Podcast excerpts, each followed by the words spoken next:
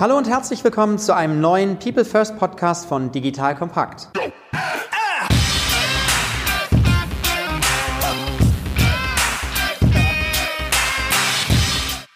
Mein Name ist Matthias Weigert und ich bin Geschäftsführer der Unternehmerschmiede.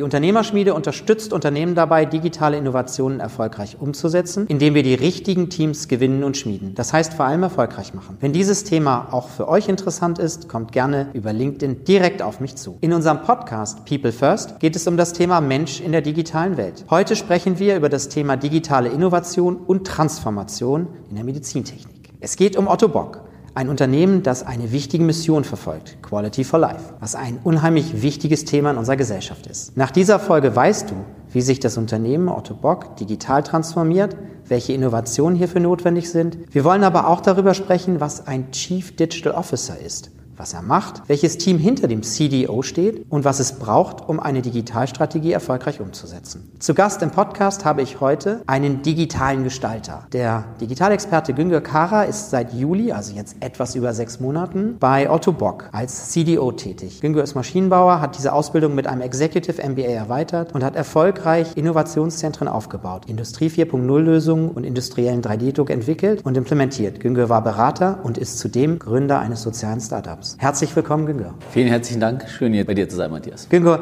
bitte stell dich doch einmal kurz persönlich vor, dass die Hörerinnen und Hörer wissen so ein bisschen, wer du bist. Ich habe ja schon ein paar Worte gesagt, aber das war ja nur eine Einleitung. Ja, ich bin CDO bei Otto Bock, ein über 100 Jahre altes Unternehmen. Ihr Lieben, hier ist nochmal Joel von Digital Kompakt und heute möchte ich euch unseren Partner Personio vorstellen. Personio ist eine Software, mit der HR-Prozesse in kleinen und mittelständischen Unternehmen optimiert werden und mit der auch wir im Übrigen arbeiten. Und wer jetzt im Moment meint, das ist nur noch für Personalabteilungen relevant, der täuscht sich. Einwandfrei funktionierende HR-Prozesse wirken sich positiv auf das ganze Unternehmen aus, denn wir alle haben ja Schnittstellen zur HR. Denkt mal nur an eure Beantragung von Urlaub oder Krankmeldungen oder das Einstellen neuer Teammitglieder. Effiziente Prozesse verbessern einfach die Performance aller Mitarbeiter und geben Personalern mehr Zeit, sich um wertschöpfende Themen zu kümmern, nämlich zum Beispiel die Entwicklung von Mitarbeitern. Was ich besonders schätze, Personio bietet wertvolle Insights, die wir für unsere Geschäftsplanung nutzen können. Wenn das für dich auch interessant ist, dann schau dir Personio jetzt einfach mal selbst an, ganz einfach unter digitalkompakt.de slash Personio. Wie immer verlinke ich dir das auch in den Show Notes und auf unserer Sponsorenseite unter digitalkompakt.de slash Sponsoren. Mittelstand geprägt, in Familien geführt. Und hier leite ich die gesamten Digitalaktivitäten. Und von meinem Background, du hattest es schon gesagt, Maschinenbau studiert, das Betriebswirtschaftliche durch ein Executive MBA, viel in der Welt rumgereist. Und ich habe dann neben dem, was ich in meiner beruflichen Karriere gelernt habe, viel, viel mitgenommen. Wir reden ja auch heute über Leute in dem Social Startup. Da ging es dann um Mini-Solarsysteme für einkommensschwache Menschen in entlegenen Gebieten in Afrika, wo ich dann halt auch längere Zeit in Tansania und in Ost-Westafrika Afrika unterwegs war. Und mich haben die letzten fünf Jahre ebenfalls stark geprägt. Das war ja komplett im, ja, in der Beschleunigung der digitalen Themen und habe da meiner vorigen Tätigkeit als CDO bei EOS, einem Hersteller von 3D-Drucksystemen mit Metall und auch Polymerverarbeitungstechnologie, viel Erfahrung gehabt. Ansonsten, was man über mich noch wissen könnte, neben all den beruflichen 49 Jahre jung, drei Töchter, also das bedeutet, ich kenne mich mit komplexen Entscheidungsfindungsprozessen sehr gut aus. Lebe in München, arbeite in Duderstadt und Berlin, auch oft in Wien dann äh, zu Hause und genieße dann auch die Zeit am Wochenende daheim, aber auch viel dann in der Woche bei den Digitalkollegen. Spannend, also Diversität in die andere Richtung. Mhm. Un unbedingt, genau so ist es. ja, du hast schon ein paar Worte auch zu Otto Bock gesagt. Vielleicht magst du noch zwei, drei Worte mehr sagen zu der Entwicklung auch, die ihr vollzogen habt, ja. was ihr jetzt vorhabt als Gruppe, als Unternehmensgruppe, mhm. aber auch dann die Medizintechnik. Warum ist das Unternehmen entstanden vor 100 Jahren? Der Weltkrieg war zu Ende, der Erste Weltkrieg. Viele Menschen kamen mit körperlichen Defiziten aus dem Krieg zurück. Was es nicht gab, ist, es gab nicht gleichbleibend gute Qualität, zum Beispiel für Prothesen. Otto Bock ist in das Thema damals rein ein Unternehmer, der eine Lösung parat hatte, sie industriell erweitert hat und dadurch dann auch vielen Menschen Mobilität gegeben hat. Und Mobilität und Lebensqualität, das ist der Ursprung der Firma. Also das heißt, wir wollen Menschen wieder Freiheitsgrade dann geben und ihnen die Möglichkeit am sozialen Leben uneingeschränkter dann teilzunehmen. Und über die Jahre hat sich Otto Bock entwickelt, dann von von den Prothesen in die Orthesen. Eine Prothese ist, wenn dir Gliedmaßen fehlen und du sie ersetzt durch ein Produkt. Und eine Orthese ist, du hast deine Gliedmaßen, aber bist körperlich eingeschränkt. Kannst zum Beispiel, wenn du einen Bruch hättest und oder wenn du eine Verkürzung hättest, dann würdest du eine temporäre Orthese tragen. Und das sind so unsere Hauptfelder, aber wir haben auch noch zwei weitere Stränge. Das eine, das sind die Rollstühle, heißt bei uns Mobility Services und Solutions. Und das andere, das sind Sanitätshäuser. Also das heißt, wir haben über 160 Sanitätshäuser. Daher verstehen wir auch relativ gut, was dann unsere Patienten, also am Ende des Tages, in welcher Form auch wieder einsetzen. Und das, was ich jetzt so beschrieben habe, war einmal die Produktentwicklung. Dann gab es aus der Produktentwicklung auch eine Produkterweiterung. Und dann der nächste große Schritt von vor 20, 30 Jahren eingeläutet war dann die Globalisierung. Also als Mittelständler ist man wirklich global gegangen, hat Niederlassungen von Japan, Ost-, Westeuropa bis in Amerika, Südamerika erfolgreich dann durchgeführt. Und seit ein paar Jahren ist natürlich dann die Digitalisierung auch smarte, intelligente, vernetzte Produkte, aber auch Intelligenz in die Produkte reinzubringen. Ein großer Fokusbereich. Da haben wir dann zum Beispiel zwei Produkte, die Seabrace und die Mayo Plus, wo du halt dann wirklich durch künstliche Intelligenz stimulierte Muskelbewegungen überträgst in wiederum Bewegungen der Finger. Also das heißt, eine leichte Zuckung am Oberarm, wenn da zum Beispiel der stumpf wäre, führt zu der Bewegung des kleinen Fingers und du kannst es dann so weiter optimieren, dass du dann koordiniert ein Glas und oder ein Ei tatsächlich hochheben kannst und du trainierst über eine App mehr und mehr dann diese Bewegung und adaptierst das Verhalten oder das Nutzen der Hand mit deinem Verhalten, was du tagsüber durchläufst. Sprich, ein Patient ist zum Beispiel ein Jungbauer und der muss dann natürlich von einfachen Tätigkeiten wie Eier entnehmen und die dann in die Eierschalen reinlegen, bis hin zu wirklich kräftig anpacken auf dem Bauernhof, mehrere unterschiedliche Bewegungen dann durchführen.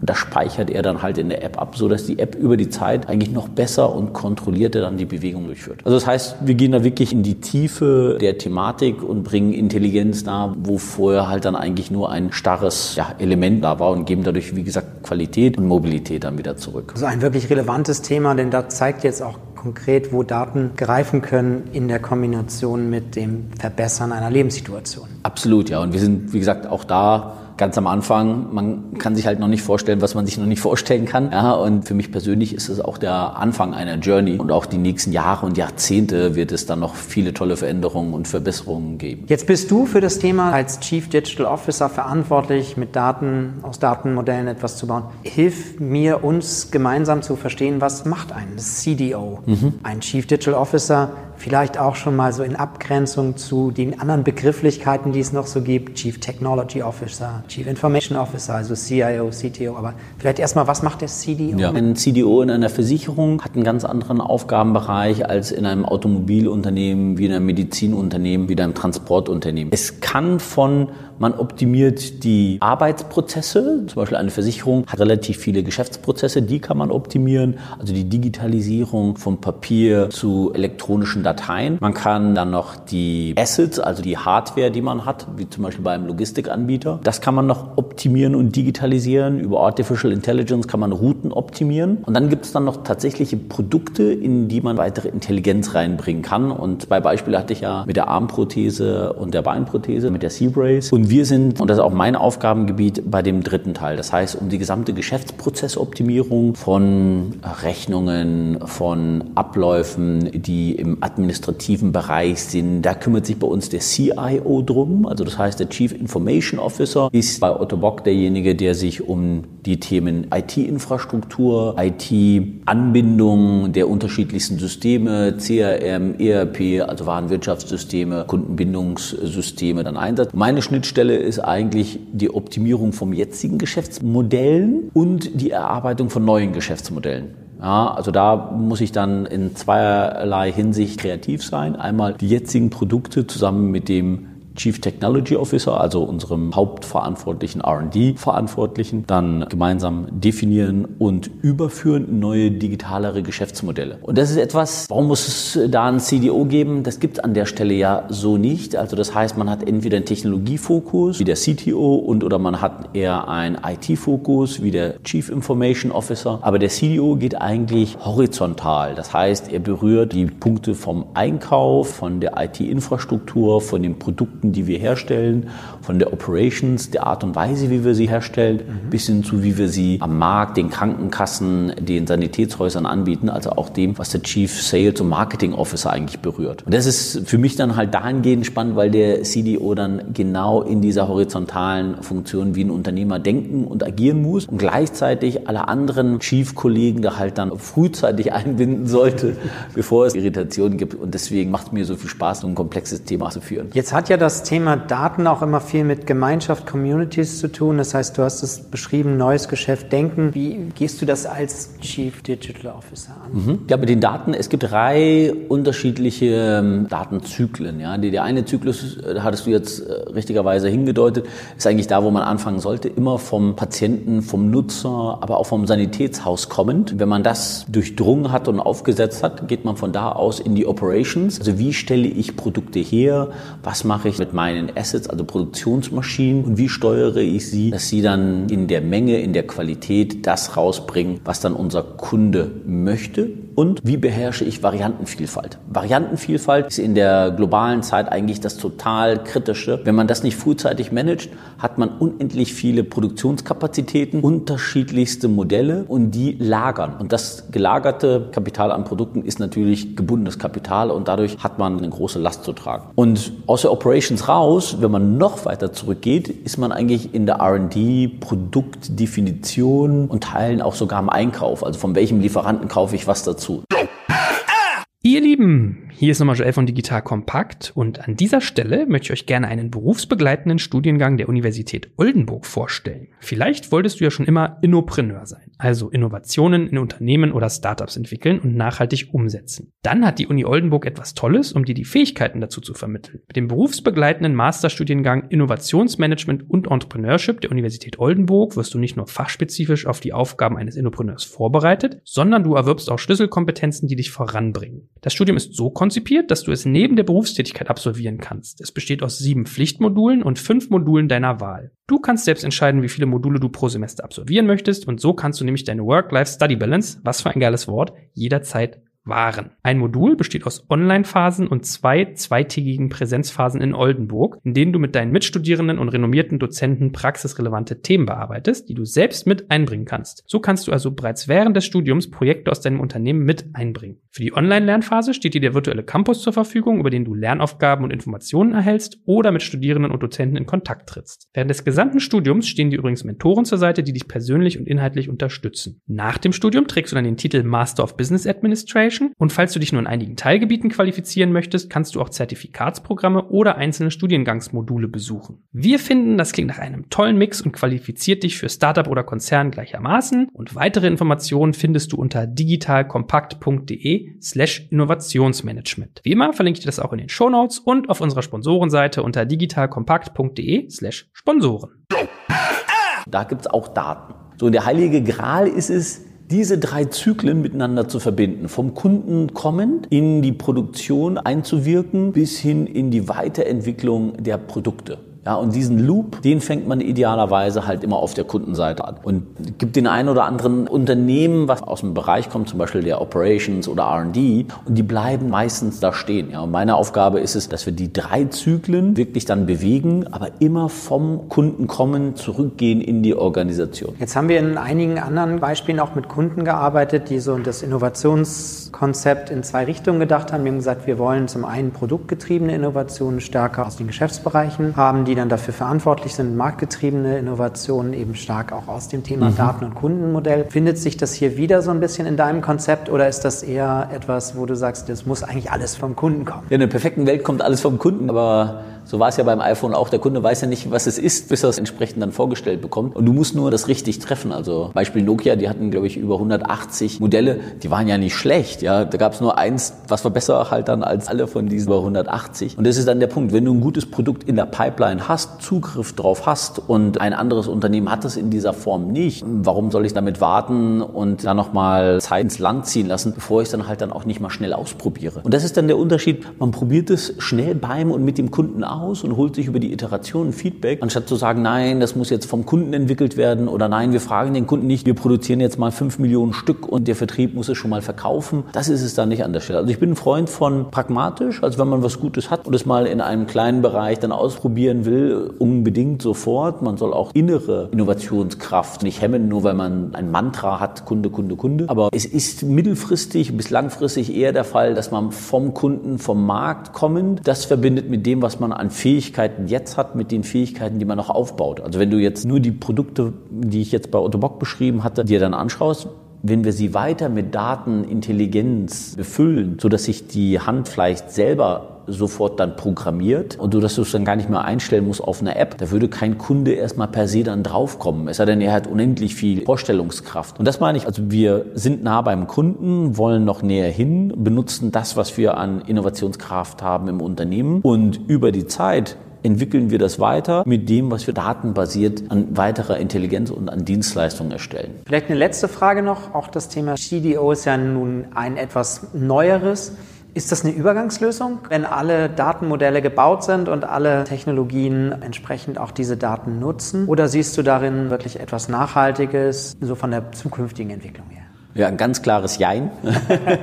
Warum ein Jein? Ja, ich glaube, wenn einem die Ideen ausgehen, dann ist die Daseinsberechtigung des CDOs irgendwann beendet. Ja, also wenn man sagt, ich arbeite jetzt diese fünf Themen ab und dann fallen mir keine weiteren fünf Themen ab, dann war es dann halt auch eine gute Übergangslösung. Ich habe aber den Anspruch, dass ich gerne auch an Themen vorbereitend arbeite, von denen wir alle noch gar nicht verstanden haben, welches Potenzial zu haben. Und da hilft es mir immer dann zu schauen, okay, welchen Mehrwert kann ich wirklich darüber hinaus dann noch generieren? Und dieser Mehrwert Ist idealerweise nicht inkrementell. Und da ruhen sich die meisten aus. Das ist nicht nur beim CDO so, sondern auch bei anderen Chiefs. Wenn es nur ein paar Prozente sind, dann reicht es für die meisten zu sagen, okay, das ist mir schon gut genug. Aber warum auch immer habe ich eher den Drang, wesentlich größere Potenziale anzugehen. Und da auch mit einem begeisterten Team kommt man auf Ideen und Lösungen, die man so vorher auch sich gar nicht vorstellen konnte. Und dahingehend glaube ich, es ist der erste Schritt, das, was offensichtlich ist, anzugehen. Aber sobald man ein hochperformantes Team hat, sobald man Kreativität kanalisiert Raum lässt. Also kanalisiert heißt, sie wissen, welchen Impact sie erzeugen, aber sie haben halt auch Gestaltungsfreiheit. Dann kommt man halt dann in einen Zyklus, wo jeder Tag ein anderer ist als wie der Tag davor. Und das macht Spaß und das ist mein Ziel. Also insofern keine Übergangslösung aus deinen Worten heraus. Die Energie, die du absolut ja.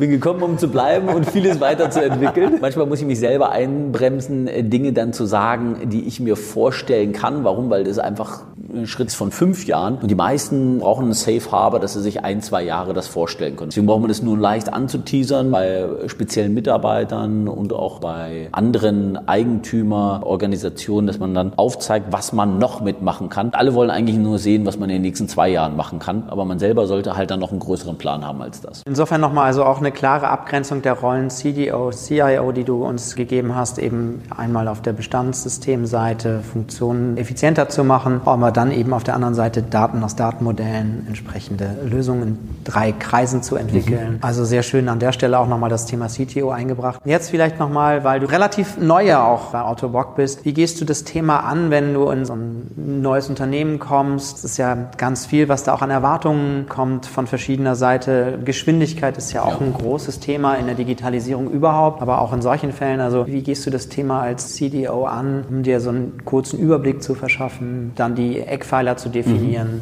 Ja, gute Frage. Egal in welches Unternehmen man da reinkommt, man muss sich erstmal Zeit nehmen für die Menschen. Wir reden ja auch über die Menschen. Und dann gibt es dann halt unterschiedliche Reifegrade von Entscheidungen, von Wissen und oder auch von Initiativen. Und da gilt es sehr schnell zu verstehen, warum stehen Menschen, Situationen, Projekte da, wo sie stehen? Was braucht's noch? Und oder braucht es tatsächlich etwas? Also ist es tatsächlich auf einem Pfad, der einen höheren Mehrwert erzielt oder nicht? Das muss man für sich selbst sehr, sehr schnell abklopfen. Und was sich viele halt dann auch wünschen von einem CDO ist schnelle Klarheit. Also man muss idealerweise auch ein gewisses Gedankenkonstrukt mitbringen, wie man Themen bewertet und anderen hilft, sie ebenfalls mitzubewerten. Also es gibt Technologien, die sind richtig und gut, wie zum Beispiel Blockchain ist aber jetzt für unseren Fall im jetzigen Moment, in diesem Monat noch zu früh. In der gegebenen Zeit ist es dann wieder richtig, aber die Frage ist, wie kann ich den Kollegen, den Abteilungsleitern, den Mitarbeitern ein Entscheidungskriterium geben, wie sie das für sich selbst bewerten können. Also deswegen gehe ich in die Diskussion rein und übertrage gleichzeitig eine Art Bewertungskriterienliste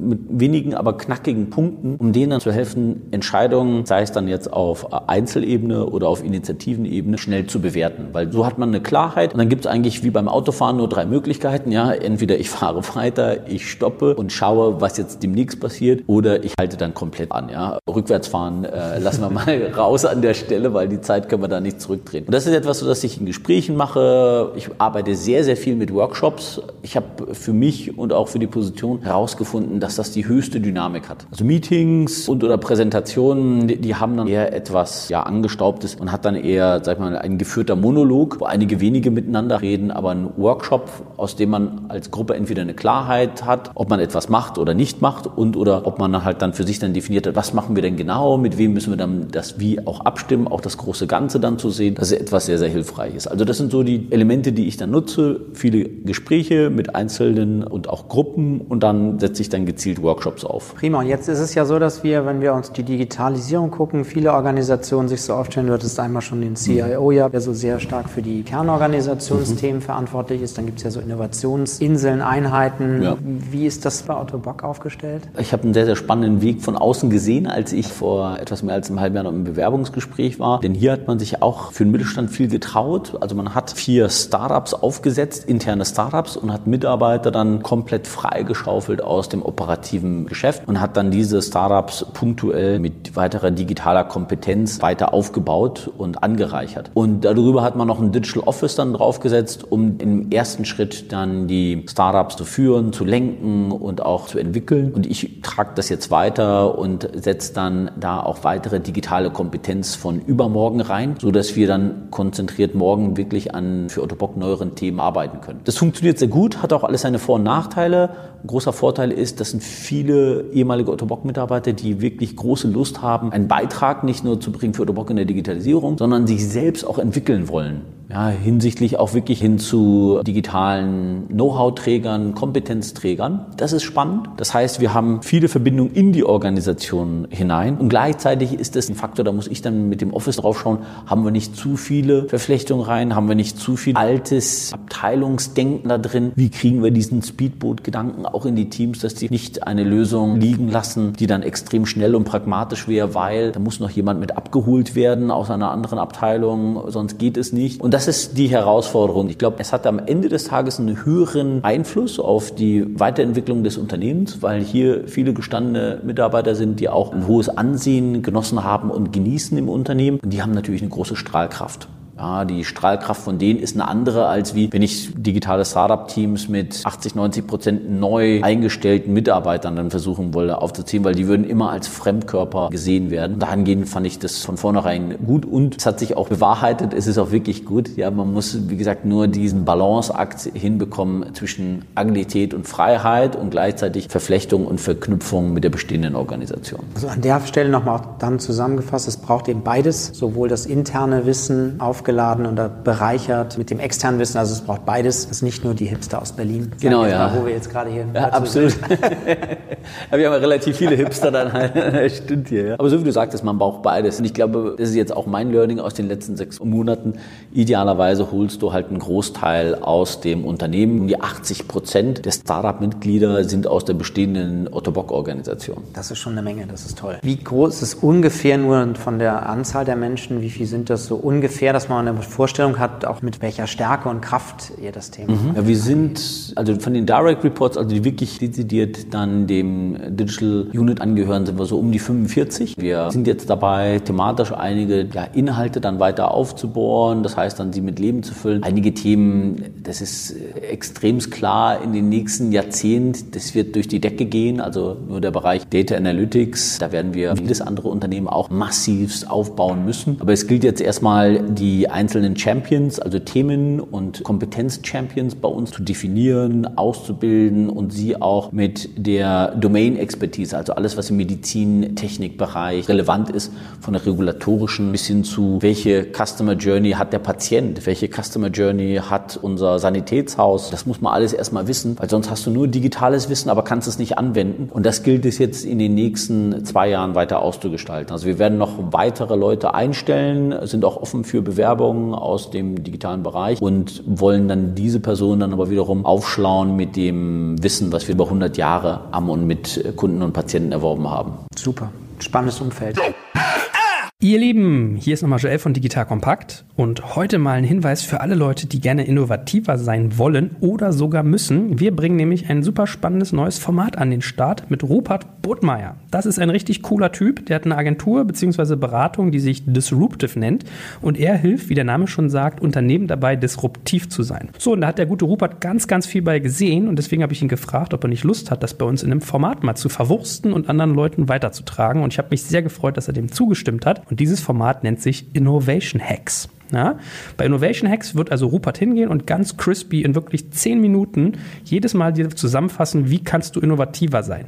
Er gibt dir Werkzeuge, er gibt dir Beispiele, er gibt dir Hilfestellungen, wirklich ganz konkrete Anleitungen, wie lassen sich Innovationen hervorbringen und worauf kommt es dabei an. Und natürlich auch so Faktoren wie, wie verkaufst du diese Innovationen an dein Team oder an deine Vorgesetzten? Worauf solltest du achten, wenn du Innovationen entwickelst und so weiter und so fort. So, wo findest du das Ganze? Wir veröffentlichen alle Folgen Innovation Hacks immer bei Digital Kompakt. Also wenn du Digital Kompakt abonniert hast, hast du schon alles richtig gemacht. Aber noch attraktiver kann es sein, wenn du Innovation Hacks auch direkt abonnierst, weil da gibt es manchmal Zusatzmaterialien und du kommst oftmals auch schneller an deine Folgen. Also Innovation Hacks entweder unten in den Show Notes mal direkt klicken oder in der Podcast-App deiner Wahl suchen, nämlich zum Beispiel Spotify, iTunes oder wie gesagt in den Show Notes einfach klicken.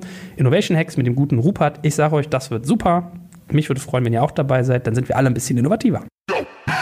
Ich habe noch eine kurze Frage, da wir auch die LinkedIn-Community so ein bisschen befragt haben, was kann eine spannende Frage für einen CDO sein. Eine war, wie gehst du damit um, wenn Kunden über Datenpools zu schnell abstrahiert werden, statt sich direkt noch mal ein bisschen mehr Zeit zu nehmen? Ist das eine Herausforderung? Ich glaube, das ist immer dann eine Herausforderung, wenn du nicht nah genug am Kunden dran bist. Ja, du kriegst es relativ leicht. Weißt ja selber, früher gab es immer so, give me a number, give me a number. Ja, und in der Number war aber dann ziemliche Streuung und dann hast du dann nur einen Durchschnittswert genommen und das ist auch heutzutage dann die Falle. Auf der anderen Seite, das Gegenteil von so Abstraktionsthemen ist, du hast eine unendlich hohe Anzahl an Personas und versuchst auf einmal so Mikrokundengruppen gerecht zu werden und verlierst auch dann deine Energie. Das sind die typischen Fallen, in die man da tritt. Ja, man macht sich das am Anfang zu einfach ja, dann sagt er, wir müssen viel näher ran, dann macht man sich das wieder zu kompliziert. Aber das ist halt das Learning eines Teams, da dann hinzukommen, okay, was ist die richtige Nähe und Distanz, um mit den Zahlen tatsächlich etwas meaningful, also etwas wirklich Werthaltiges dann zu generieren.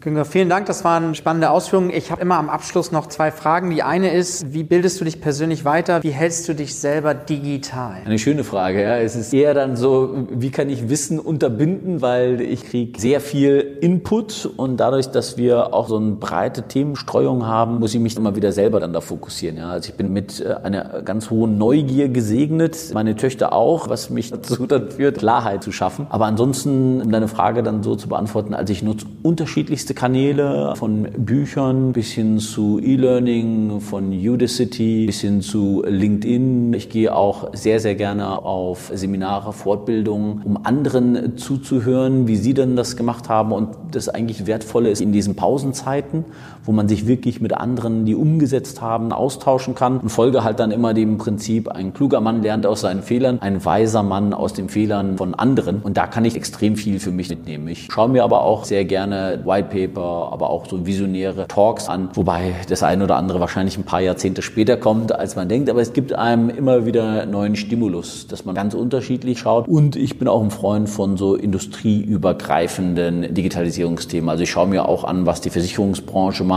schaue mir an, was die Luft- und Raumfahrtbranche macht, ja, die auch Heavy Assets hat wo Flugzeuge über 100 Millionen und mehr kosten. Wie gehen die damit um mit der Digitalisierung? Auch spannende Themen. Und da habe ich dann so viel Input, dass ich den dann erstmal wieder verarbeiten muss, daraus dann wiederum für mich selber bewerten, Klarheit schaffen, wie kann ich wo ansetzen und mache auch gerne so kleine Mikrosprints. Ja, also ich treffe mich mit anderen Unternehmen, Instituten, Experten, wo wir immer so Workshop-artig ein bis drei Stunden uns entweder mit mir, aber idealerweise mit dem Team gemeinsam austauschen. Also auch da ein Blumenstrauß. Gibt es ein, zwei konkrete Hinweise, wo du sagst, das ist echt ein toller Blog oder das ist ein super Kanal? Du hast über Udacity gesprochen. Gibt's ja, ich glaube, ja, also meine, meine drei, drei Hauptkanäle sind wirklich LinkedIn, YouTube und Udacity. Das sind so die Lösungen. Also Sing ist auch gut, ja, das darf man nicht unterschätzen. Wir haben halt wiederum etwas andere Einsichten. Auch für den Mittelstand super, super spannend, was da gemacht wird. Und dort werden viele Webinare, Whitepaper angeboten, aber auch Expertengespräche. Da kann man mit vielen sehr, sehr spannenden Menschen da in Kontakt treten. Abschließende Frage, wie können unsere Hörerinnen und Hörer mit dir in Kontakt treten, mhm. wenn sie möchten? Ja, wenn man mag und oder sich dem Digitalisierungsteam von Unterbock anschließen möchte, dann kleine Eigenreklame gerne über LinkedIn. Da schaue ich dann täglich drauf, antworte dann auch in der Regel innerhalb von wenigen Tagen und